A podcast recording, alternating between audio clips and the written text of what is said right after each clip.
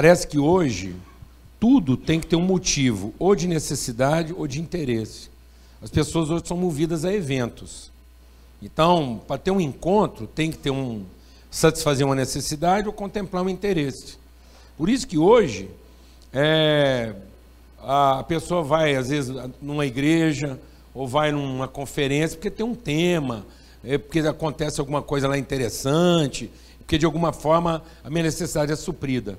Mas se fosse pela relação em si, as pessoas às vezes não vão. O motivo da relação em si. Então, por que, que a gente tem que cruzar uma fronteira, ir longe, se esforçar? É para encontrar o irmão. Para lembrar que a gente é família. Precisa necessidade maior? Precisa importância maior? Mas hoje não. É tudo menino. Porque menino é que a gente tem que balançar um, um prêmio na frente, senão ele não faz. Criança é que é assim. Ah, se tirar nota boa, eu te dou isso. Se se comportar bem, eu te dou aquilo. É, da, é aí, é aí que está o princípio da corrupção. Porque se a gente não libertar a pessoa dessa condição, ele vai ser menino para sempre. Ele sempre vai trabalhar pelo prêmio, pelo mérito, e nunca pela responsabilidade. O que, que diferencia uma criança de um adulto? É que um dia você tem que parar de oferecer um prêmio para ele. Parar de oferecer um prêmio, uma recompensa. E apresentar ele para quê? Para suas responsabilidades. Responsabilidades. É por isso que nós estamos rifando todo mundo. Por isso que hoje a gente rifa os velhos.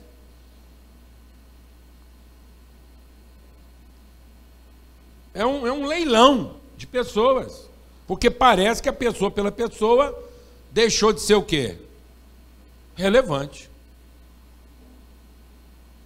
Volta a ser alguma coisa quando volta a ser o quê? Necessário ou importante.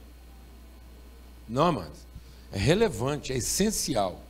E a gente tem compartilhado uma coisa aqui com os irmãos, deixa Deus ministrar o nosso coração aqui. Porque esse aqui é um ambiente formador de opinião. E é o seguinte: o que a gente tem compartilhado aqui é que o nosso país, muito especialmente na construção, na construção antropológica do pensamento, na trajetória histórica do pensamento, na forma como o pensamento vem sendo construído lá das culturas mais antigas, das formas mais antigas de pensamento, e isso vem alcançando o mundo, até o mundo ser tomado né, de, uma, de, um, de um pensamento de convívio global, porque haviam as culturas, todas elas milenares, mas elas eram isoladas. Então, havia gente aqui desde quando havia gente lá na África, no Oriente Médio, só que cada um na sua, cada um no seu quadrado. Até que começou a acontecer o quê? Esse movimento. Aqueles que foram se equipando, aqueles que foram transformando seu conhecimento em recursos, e aqueles que foram entendendo o desafio de transpor seus próprios limites, aqueles que se tornaram viajores, investigadores, aqueles que eram buscantes dos horizontes, aqueles que cruzavam os seus limites, foram promovendo essa integração global. Amém, amados? Estão me entendendo isso ou não? Beleza? E agora nós temos que conviver com isso. Então nós somos o quê? Nós somos a cultura mais recente. Do ponto de vista da cronologia, nós somos os que, por último, entraram aí nessa roda viva global de ter que ajustar o pensamento. Como é que a gente vai viver como uma grande comunidade global? Ora, se nós somos os mais novos, nós somos os mais tendentes a pensar como escravo. Porque uma criança, enquanto é imatura, em nada é diferente do que? De um escravo. Então, o povo, América do Sul, principalmente o povo brasileiro, é o povo mais próximo ainda de uma mentalidade que está sendo desafiada à maturidade para conseguir conviver com os outros em igualdade de pensamento. Que a gente ainda se pensa assim, meio. A gente ainda é o, o macaco querendo ficar em pé. Quanto mais pensar. Isso é grave. Explica uma coisa para você. Que às vezes tem gente que não entendeu. Sabe quanto tempo durou a escravatura no Egito? Mas eu estou pregando, viu? Porque às vezes você acha que eu estou aqui só conversando, você está esperando começar o sermão, a mensagem, eu estou pregando. Aliás, a mensagem começou, eram umas 9 e 10. E às vezes as pessoas ficam assim, ah, é, que hora vai começar essa conversa? Ela já está quase acabando. Então é o seguinte, explicar. Sabe quanto tempo? Eu estou falando uma coisa muito grave. Para homens e mulheres que têm a responsabilidade de transformar o entendimento dessa nação. Que tem os recursos, as condições. Sabe quanto tempo durou a escravatura no Egito? Sabe quanto tempo o povo ficou escravo no Egito? 400 anos. Sabe quanto tempo durou a escravatura no Brasil? Mais de 350 anos. A escravatura no Brasil só é comparável aos tempos egípcios. Porque a escravatura aqui foi de 1500 e qualquer coisa até 1800 e quase 1900. Certo ou não? Então você imagina você imagina que nós temos cento e pouquinho anos sem presença escrava. Agora vou te dar outro dado. Sabe quantos escravos foram traficados para a América? Porque muita gente acha que escravatura foi um problema grave nos Estados Unidos. Ah, porque se você pensar em escravatura, você vai pensar em quê? Você pensa no Brasil? Não, você pensa logo na América, porque lá que tem aquela ideia, né, dos filmes, que você faz filme de tudo, aqui não faz filme de quase nada, e quando faz, ninguém fala. Filme brasileiro, ninguém fala, não toca música, lá todo mundo olhando um pouco assim, esperando concluir alguma coisa. Então, mas lá não, lá eles contam a história, pinta, com todos os setópicos. Sabe quantos escravos foram traficados para a América durante o período da escravatura lá? Que durou quase a metade da nossa. Quem começou o processo de comércio de escravos africano foi Portugal. E começou com a colonização do Brasil. A América do Norte entrou no processo de comércio de escravos lá para o ano 1700 e qualquer coisa. Então é quase a metade. Sabe quantos escravos foram traficados para lá? Menos de 400 mil. No final da escravatura americana, eram, eram mais de 2 milhões e não sei quantos. Sabe quantos escravos foram traficados para o Brasil nos 300 e tantos anos de escravatura aqui? 4 milhões e meio.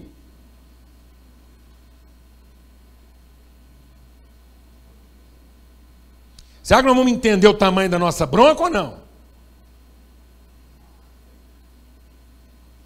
Você consegue entender o, o, a gravidade disso na formação da nossa cultura?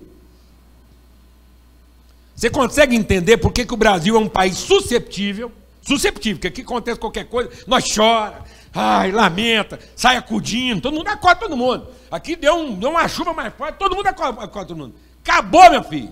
Esquece. É uma susceptibilidade infantil. No entanto, nós conseguimos conviver de maneira passiva com as piores diferenças da humanidade. Nós somos o gradiente social mais grave do planeta. Então isso revela uma susceptibilidade, porque a gente reage passionalmente às coisas, mas revela, por outro lado, uma insensibilidade para com o irmão. Porque temos uma cultura o que no Brasil? Meritória e não comunitária. Fruto de uma mentalidade o quê? escrava. Porque a gente ainda não conseguiu trabalhar isso bem.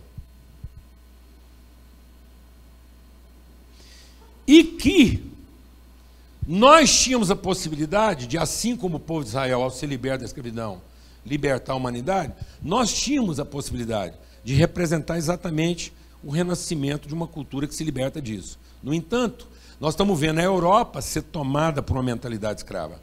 Cada vez mais o jovem europeu está sendo ensinado a pensar lentamente como um escravo. De modo que só alguns lugares muito pontuais, uma certa elite é ensinada a pensar como príncipe.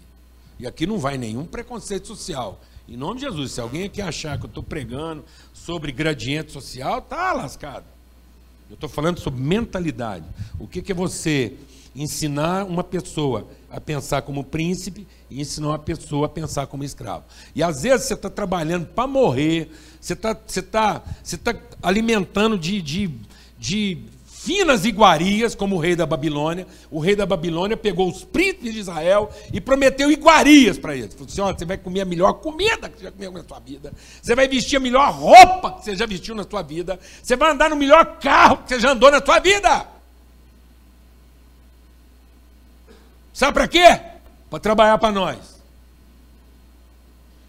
Nós vamos te pagar os melhores salários, você vai frequentar os melhores restaurantes, você vai dirigir os melhores carros, você vai vestir a melhor roupa, mas pelo amor de Deus, você não pensa. Você só funciona.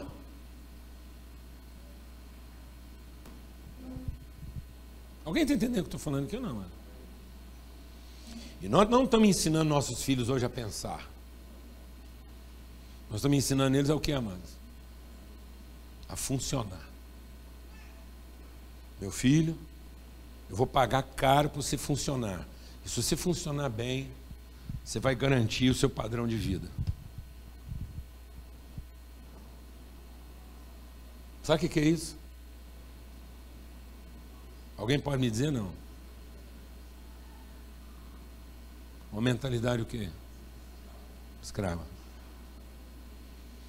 Porque os nossos principais jovens hoje frequentam os melhores endereços do hemisfério norte. Frequentam os melhores endereços. Nossos jovens que frequentam, quem tem dinheiro nesse país, frequenta os melhores endereços. Come nos melhores restaurantes junto com o povo da terra. Anda nos melhores carros junto com o povo da terra. Veste as melhores roupas junto com o povo da terra. Só que tem uma diferença básica Sabe qual é a única coisa que eles nunca vão ter com o povo da terra? Voz.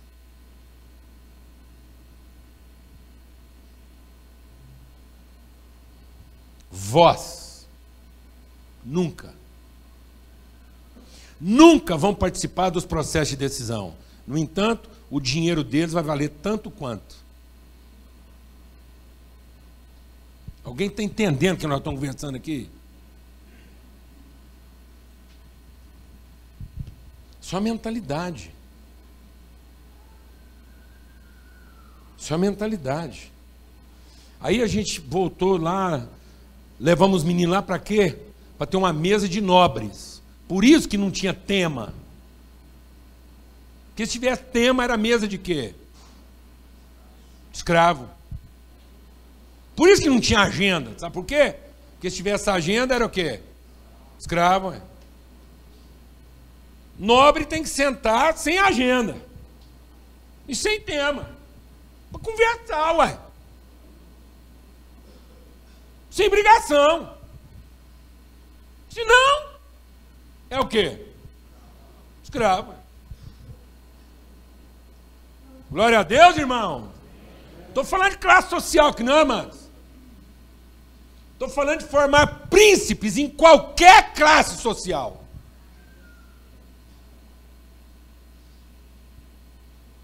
Em qualquer categoria e ambiente. Formar pessoas que conseguem pensar de maneira responsável como é que a vida deles pode garantir o bem comum. Pessoas que se ocupam de transformar e não de se conformar. Que assumem responsabilidade, mas que não tiram proveito. Agentes de prosperidade, nobres. E aí você vai andar nos palácios. Eu gosto de andar nos palácios. Fui visitar uma casa de um nobre. Mansão zona. Uma casa avaliada em mais ou menos 25 milhões de libras.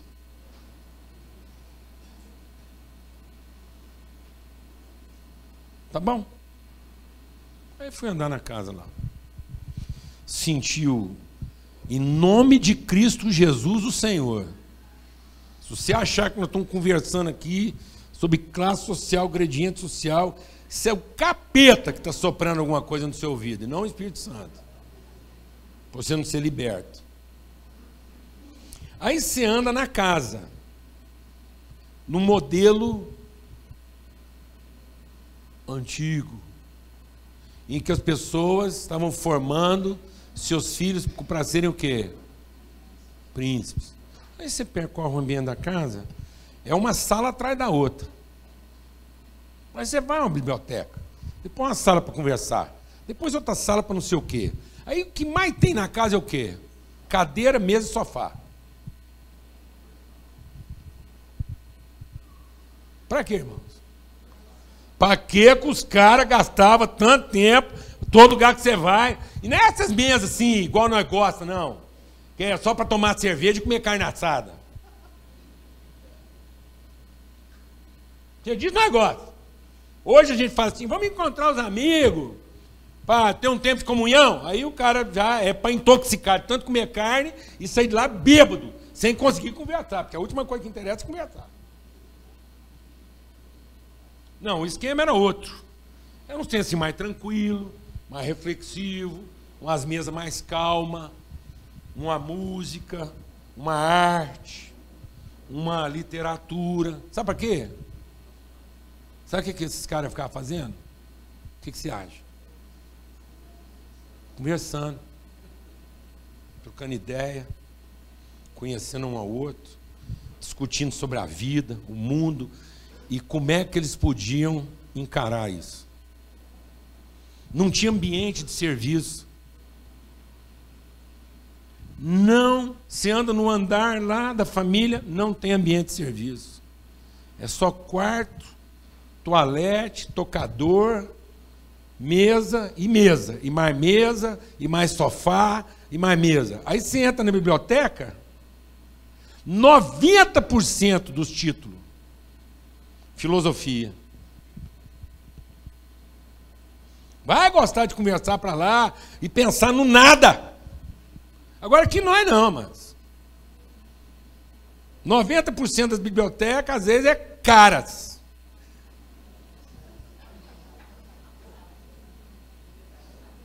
Na boa.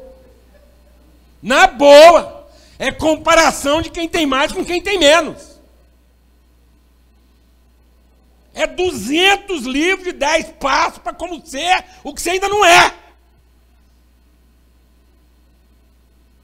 Mentalidade o que, meu amigo?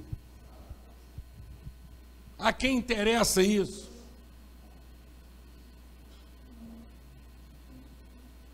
Então havia uma linguagem. E não é que o povo não trabalhava, não. E agora, pasme, na cultura britânica, só os filhos iam para a guerra. Os escravos ficavam em casa. Então, quando fritava, sabe quem ia para a guerra? Por isso que eles tiveram que desenvolver um exército que era menor, mas era mais eficaz. Porque eles não confiavam em mandar escravo para a guerra. Porque eles sabiam que os escravos não iam lutar suas lutas. Então não é porque o povo vivia na mamata, não. É só porque as coisas eram bem conversadas. E hoje as coisas não estão bem conversadas. Qual foi a última vez que você sentou na sua sala de estar para bater papo com a família? E não é porque rolou uma DR, não. Bater papo, sim, para falar do quê? Não sei, do nada. Vamos falar, vamos conversar aqui até a gente entender qual o propósito dessa família. Qual foi a última vez, irmão?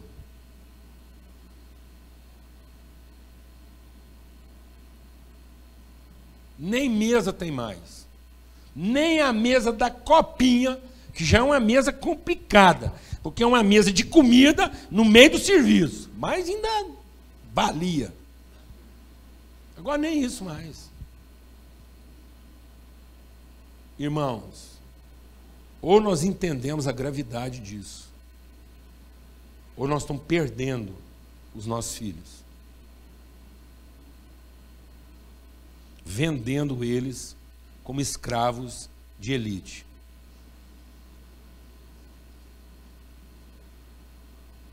Rifando a alma desses jovens, ensinando eles a pensar que são suas competências, suas habilidades, e não a sua consciência. Amém. Vamos ter uma palavra de oração.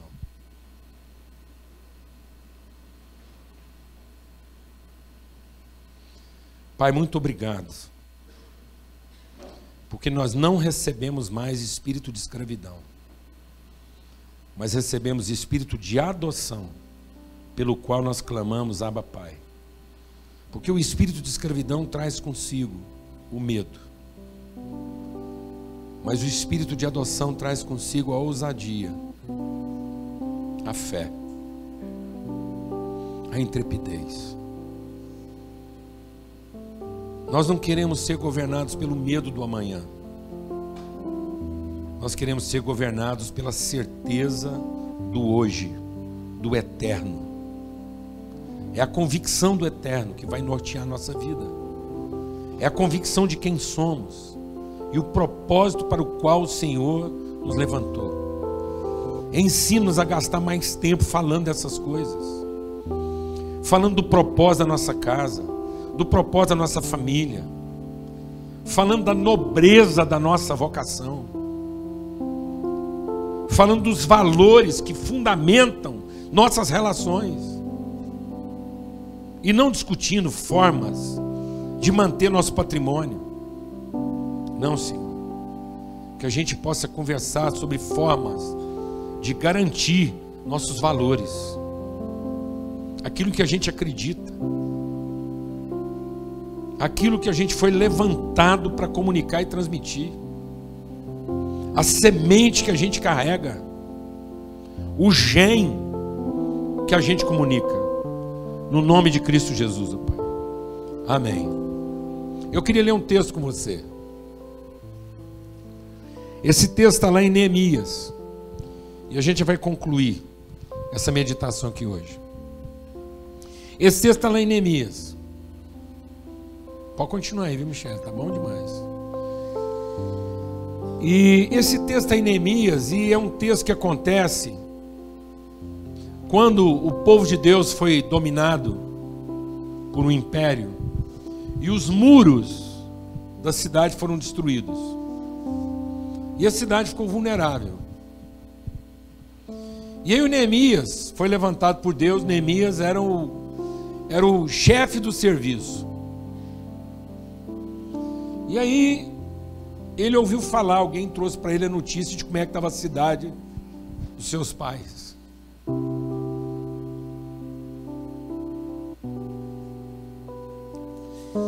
Às vezes a gente não está conseguindo ouvir, amados. As mensagens que Deus está mandando para nós. Nós estamos insensíveis para ouvir o que, que Deus está falando a respeito da nossa cidade. Você consegue ouvir o que Deus está falando para nós a respeito da cidade de Goiânia? Você consegue ouvir? Ou nós ficamos insensíveis? Os índices que traduzem nossa cidade de violência contra a mulher, contra o jovem, a quantidade de pessoas jovens tirando a própria vida. Entre nós, não tem um jovem nessa congregação, não tem um jovem nessa congregação que não tenha tido uma relação ou um convívio com alguém que não tenha vivido o drama de tirar a própria vida. Tem um jovem aqui. Será que nós vamos ficar insensíveis a isso? Será que diante desse quadro nós vamos nos vitimizar? Vitimizar e achar que aconteceu alguma coisa de errado com a gente?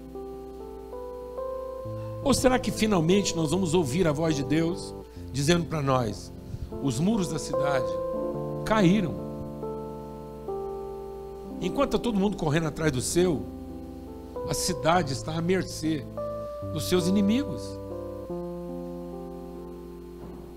Não adianta você levantar o muro da sua própria casa se a cidade está entregue à mercê, à vontade dos seus inimigos.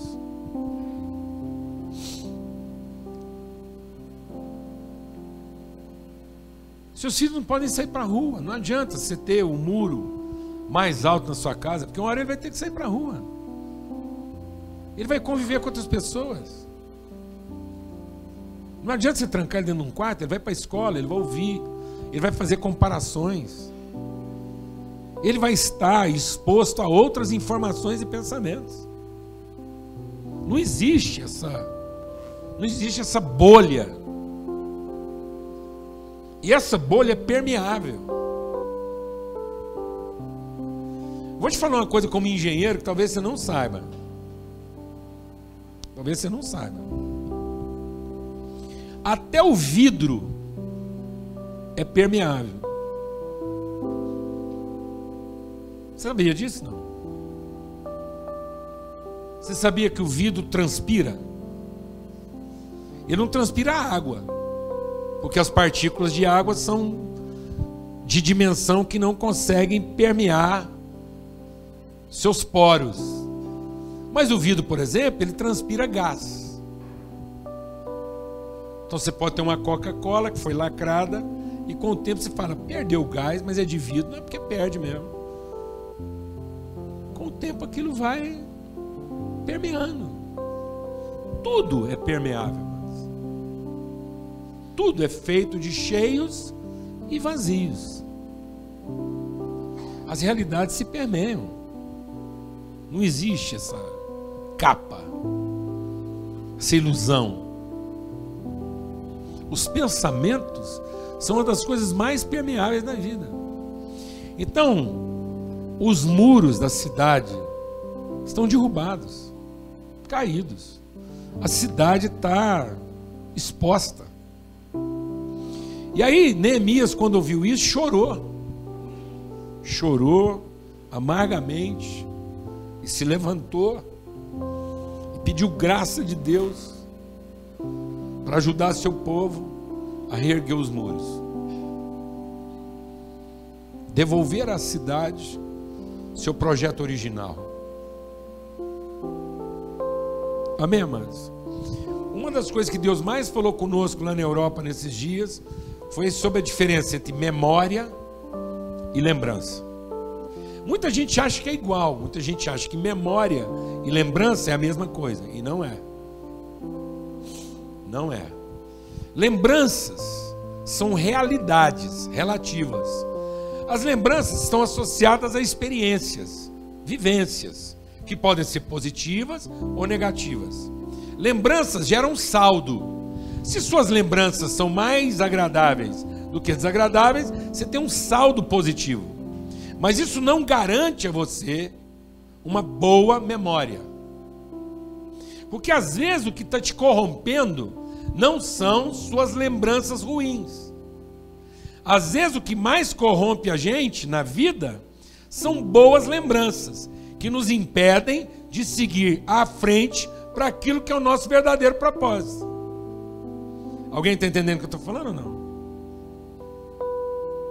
Porque lembranças não são absolutas. Lembranças são relativas.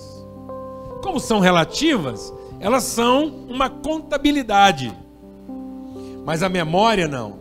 A memória é o eterno. A memória é o código. A memória é a identidade. É aquilo que é transmitido e que forma a pessoa. Memória é o sêmen é o DNA. É, o, é aquela semente que, quando colocada, vai definir o processo, independentemente das lembranças. O mundo hoje está. Def... Deixa Deus ministrar o seu coração. O mundo hoje está vivendo uma crise de identidade, Por que, que o mundo está vivendo uma crise de identidade? Porque as identidades estão sendo formadas a partir das lembranças e não como um referente absoluto de memória. Então a vontade soberana de Deus não conta, a divindade conta. Então, se eu tiver a lembrança de que Deus operou com poder a meu favor, essa lembrança vai ser boa. Mas se eu achar que em um determinado momento Deus não me ajudou como eu gostaria, eu vou ter uma má lembrança até de Deus. E às vezes Deus não me ajudou porque Ele tem na memória a pessoa que Ele me fez para ser. Então, naquele momento, por mais que eu quisesse lembrar Deus do que eu estou precisando, Ele não vai me ajudar do jeito que eu queria, porque Ele vai me ajudar do jeito que eu preciso, para me trazer a memória. Memória e vontade deviam ser substantivos singulares. Porque se tudo foi feito de acordo com a vontade de Deus, então só existe uma vontade. De quem? De Deus. Fora da vontade de Deus só tem desejo. Então eu posso ter qualquer tipo de desejo, mas esse desejo só vai se cumprir se ele estiver de acordo com o quê? Com a vontade. E se Deus é a vontade, Deus é aquele que estabeleceu o que é bom, eu é que sei os planos que eu tenho a seu respeito. Quando Deus fala, eu é que sei os planos que eu tenho a seu respeito, são planos de paz e não de mal, para te dar futuro esperança, Deus está falando do quê? Das lembranças que Ele tem de nós? Não, amados. Deus está falando da sua memória. Eu sei o que é isso como pai. Eu sei o que é isso como marido. Muitas vezes na minha contabilidade de lembranças, meu saldo é negativo. Como pai, como marido. Quantas vezes meus filhos ou eu mesmo fiz coisas que me deixaram profundamente triste?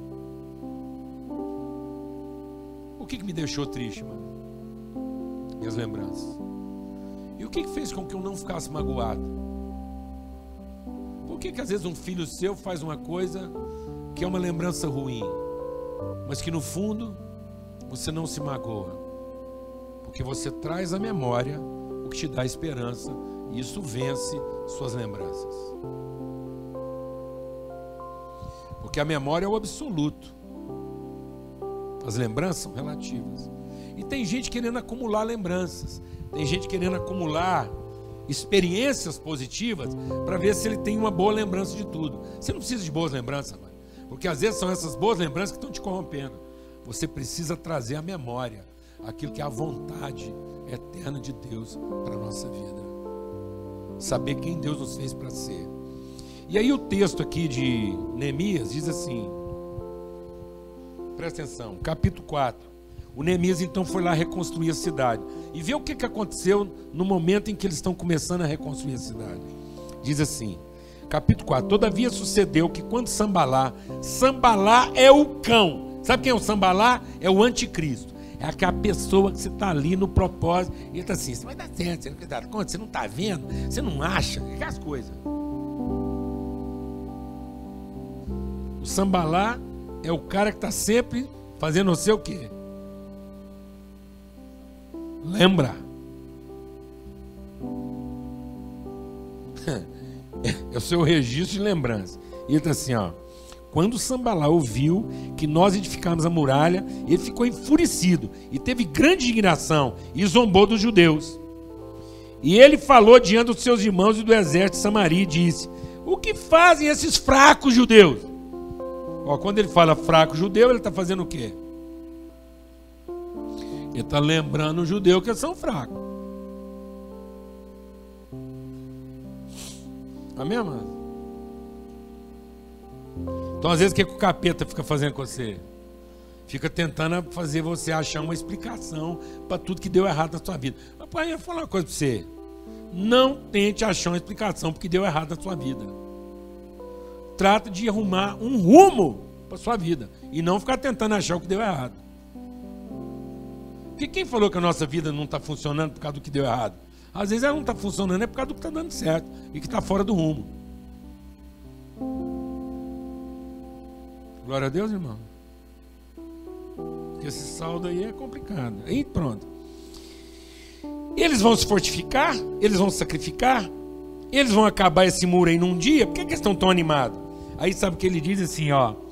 Será que vão conseguir, olhem na sua Bíblia, será que vão conseguir ressuscitar pedras de construção? Diga comigo, pedras de construção.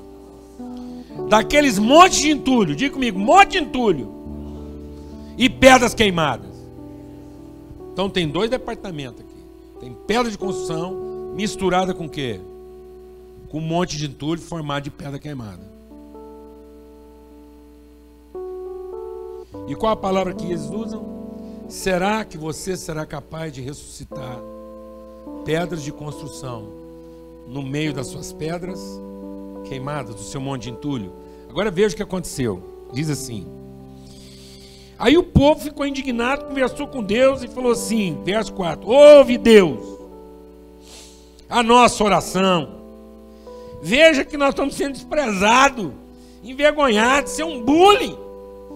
Deus, nós estamos sofrendo bullying aqui, ué. A gente tentando consertar a cidade e esse bullying. Tá vendo? Foi aqui que inventaram o bullying. Aí, na verdade, o bullying foi inventado lá no Jardim do Éden, quando o capeta veio.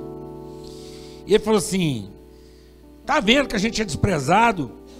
O opróbrio sobre as nossas cabeças. Entrega-os por presa. Na, nós estamos sendo entregues por presa na terra do cativeiro. Não cubras a iniquidade desse povo, que o seu pecado não seja pagado diante de ti, porquanto eles têm te provocado a ira diante dos indicadores. Então o povo está indignado, Deus não é possível, nós aqui. Essa, aí o que, que eles estão fazendo? Eles estão reagindo às lembranças. Não deixe o capeta seduzir você para que você se torne uma pessoa que está reagindo ao quê? Às lembranças e não cumprindo um propósito. Nós não estamos aqui para reagir às lembranças. Nós não estamos aqui para prestar um saldo positivo ou negativo. Porque haverá momentos que o saldo é o quê? Negativo. E haverá momentos que o saldo é o quê? positivo, mas não é isso que interessa. Interessa, eu estou, estou, estou caminhando rigorosamente de acordo com aquilo que é o eterno de Deus para minha vida.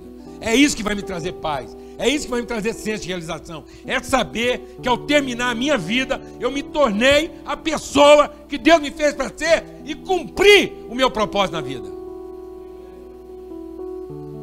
E que eu não encobri minhas inseguranças, meus medos, minhas ansiedades, com posse, com recurso, com vaidade, com título, com qualquer outra coisa que produziu um entorpecimento das minhas lembranças ruins. Que eu não tentei tratar lembranças ruins com lembranças boas, mas que eu venci lembranças boas e ruins com a minha memória de quem me Deus, Deus me fez para ser. Amém, meus irmãos? Porque às vezes suas lembranças boas são as lembranças ruins de alguém. Porque às vezes você se lembra com alegria do dia que você ficou livre de uma mulher ruim. Mas foi exatamente o mesmo dia que o pai um filho perdeu um pai.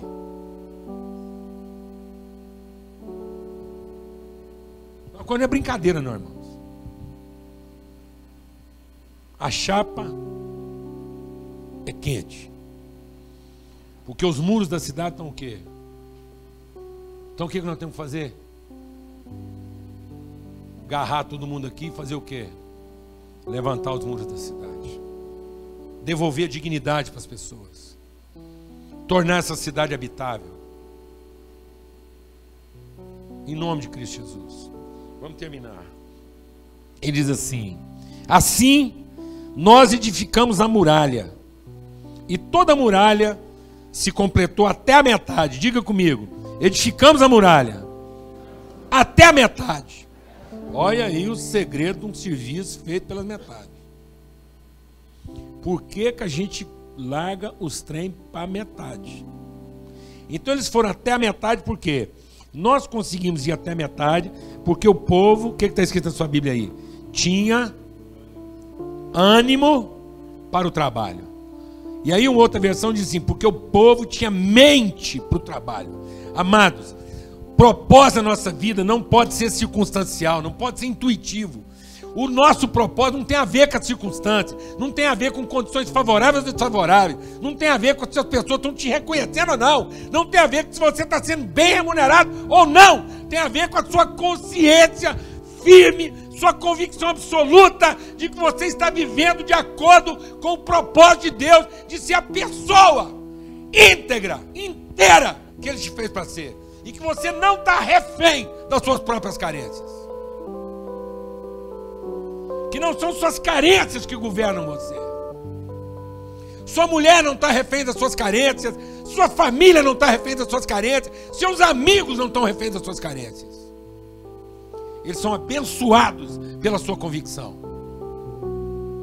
E não é porque você tem senso messiânico, não. Porque às vezes quando o cara está agarrado, o povo assim, oh, por que você é tão agarrado assim? Será que você acha que você é um Messias? Você vai resolver o problema de todo mundo? Não, tem nada a ver com senso messiânico, não. Ah, obstinado. Tem nada a ver com obstinação. Tem a ver com predestinação. É você ter convicção que você é um predestinado. Você tem um destino para cumprir na vida. De ser um homem inteiro. Haja o que houver. Você não vai retroceder. É isso. Você não é daqueles que retrocedem. Sejam suas lembranças agradáveis ou desagradáveis. Mas intencionalmente, você vai trazer a memória.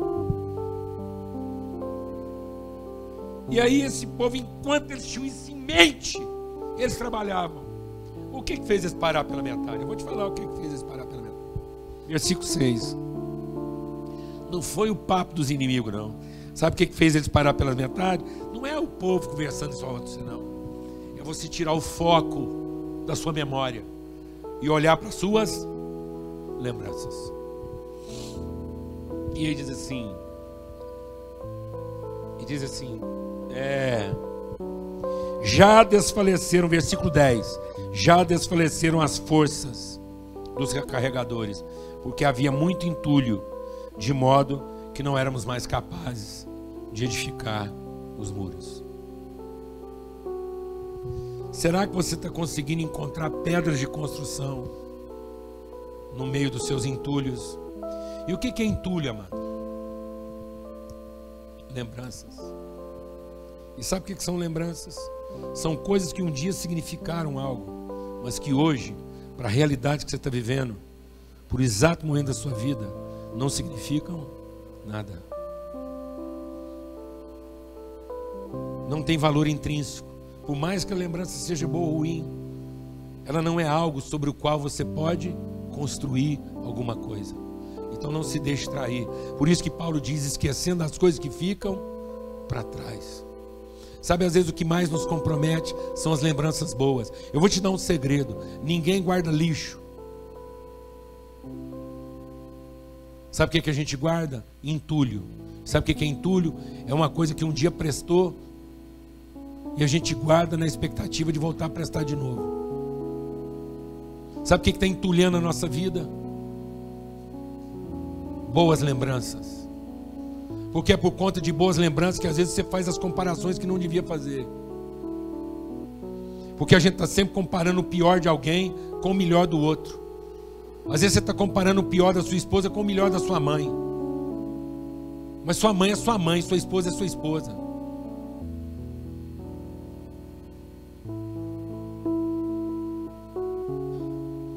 Quando o povo estava saindo do Egito, e o trem começou a ficar difícil, e difícil, e difícil, e difícil, e ele estava no caminho do quê? Da liberdade. E o caminho da liberdade é um caminho difícil. Difícil. O caminho da verdadeira liberdade é difícil. Por isso toda hora a gente está sendo tentado a negociar no meio do caminho. Faz aqui sua casa na praia. Por que, que isso? Por que, que não aquilo? Por que está faltando comida? Por que está faltando aquilo? Porque às vezes o caminho da liberdade é o caminho de pouca comida, é o caminho de pouco recurso. E aí, o que que quase fez aquele povo voltar para trás? Sabe o que que fez aquele povo quase voltar para trás para o Egito? Lembranças. E sabe o que quase fez ele voltar para trás? É começar a ter lembranças boas e em cima das lembranças ruins. Então sabe o que, que às vezes faz a gente retroceder? Lembranças boas. Porque começar a lembrar da cebola, da batata cozida. E agora essas lembranças falavam mais alto do que a própria escravidão. Então, às vezes, não são as suas lembranças ruins que te fazem retroceder. São lembranças boas que tinham que ficar onde?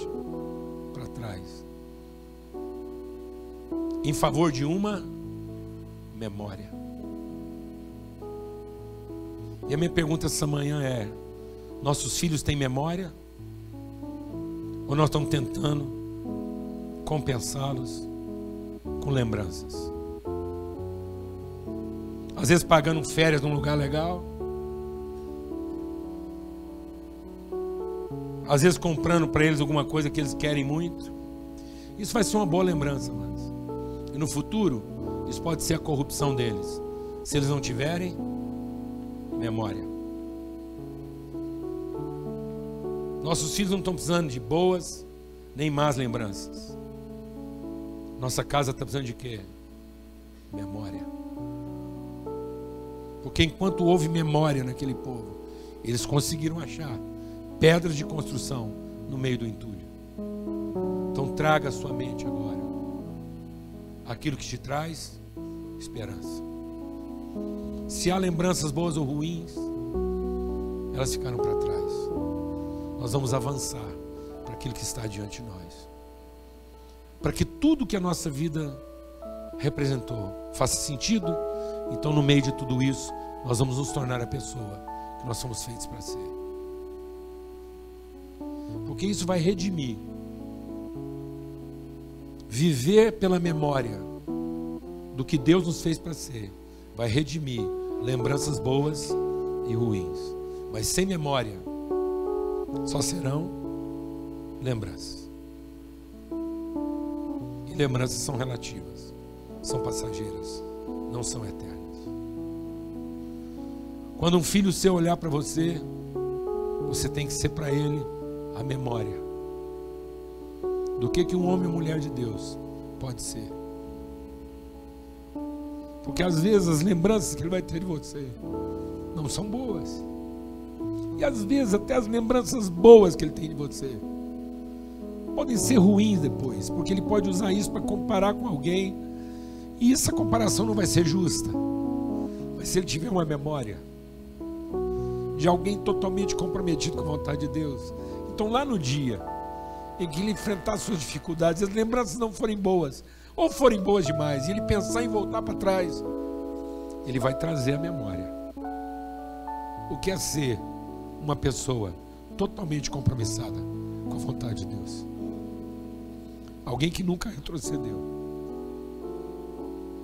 no seu propósito. Alguém que não deixou o muro pela metade. Alguém que não se deixou vencer pela quantidade do entulho, porque conseguiu achar no meio disso pedras de construção.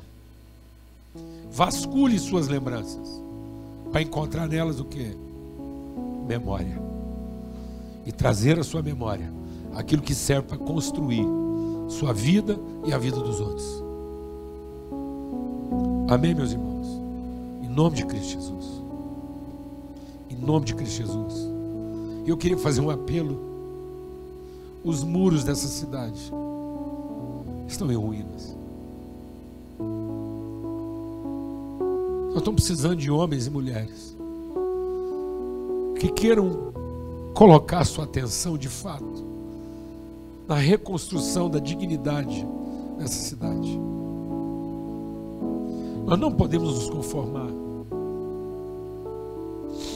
em assistir esse cenário de horror, de incerteza, e achar que isso não é responsabilidade nossa. Vamos trazer à memória dessa gente aquilo que é a vontade eterna de Deus para o seu povo. Vamos encontrar no meio desse entulho todo, dessas pedras queimadas, aquelas pedras que servem para a construção. Amém? E não vamos parar isso enquanto o muro não estiver pronto. Ninguém aqui vai parar pela metade.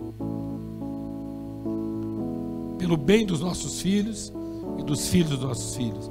Deus quer que a igreja transforme a cidade num lugar habitável. Deus não quer a igreja para fazer culto na cidade. Deus quer a igreja para iluminar a cidade e transformar a cidade num lugar habitável. Amém? Você crê nisso? Então fala com Deus aí agora.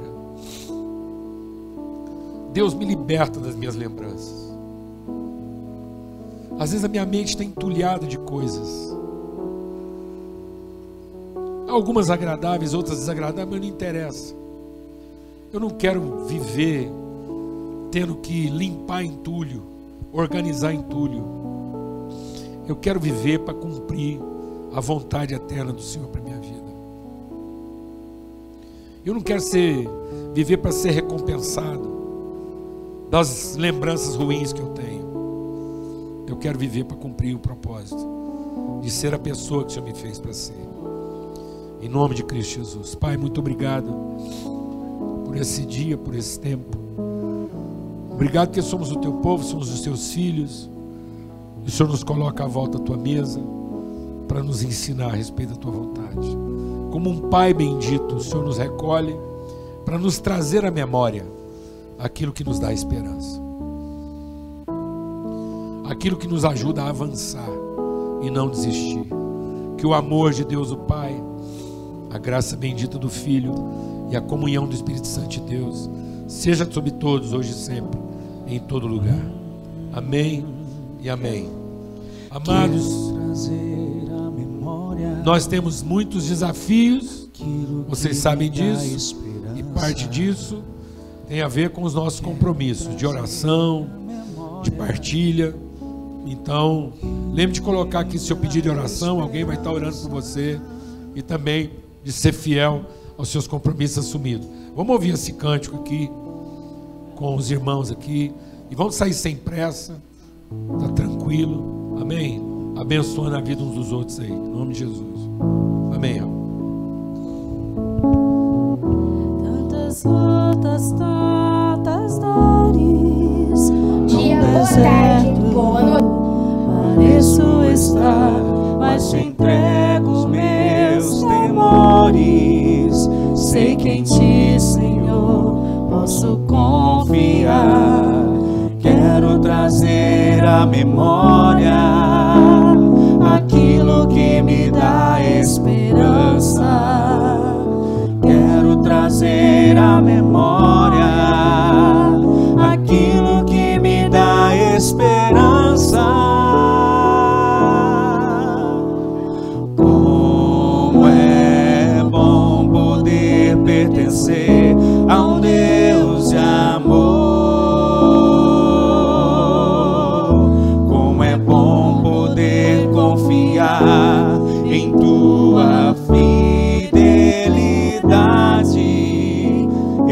descanso em ti. Eu espero em ti. Eu te adoro, Deus de amor.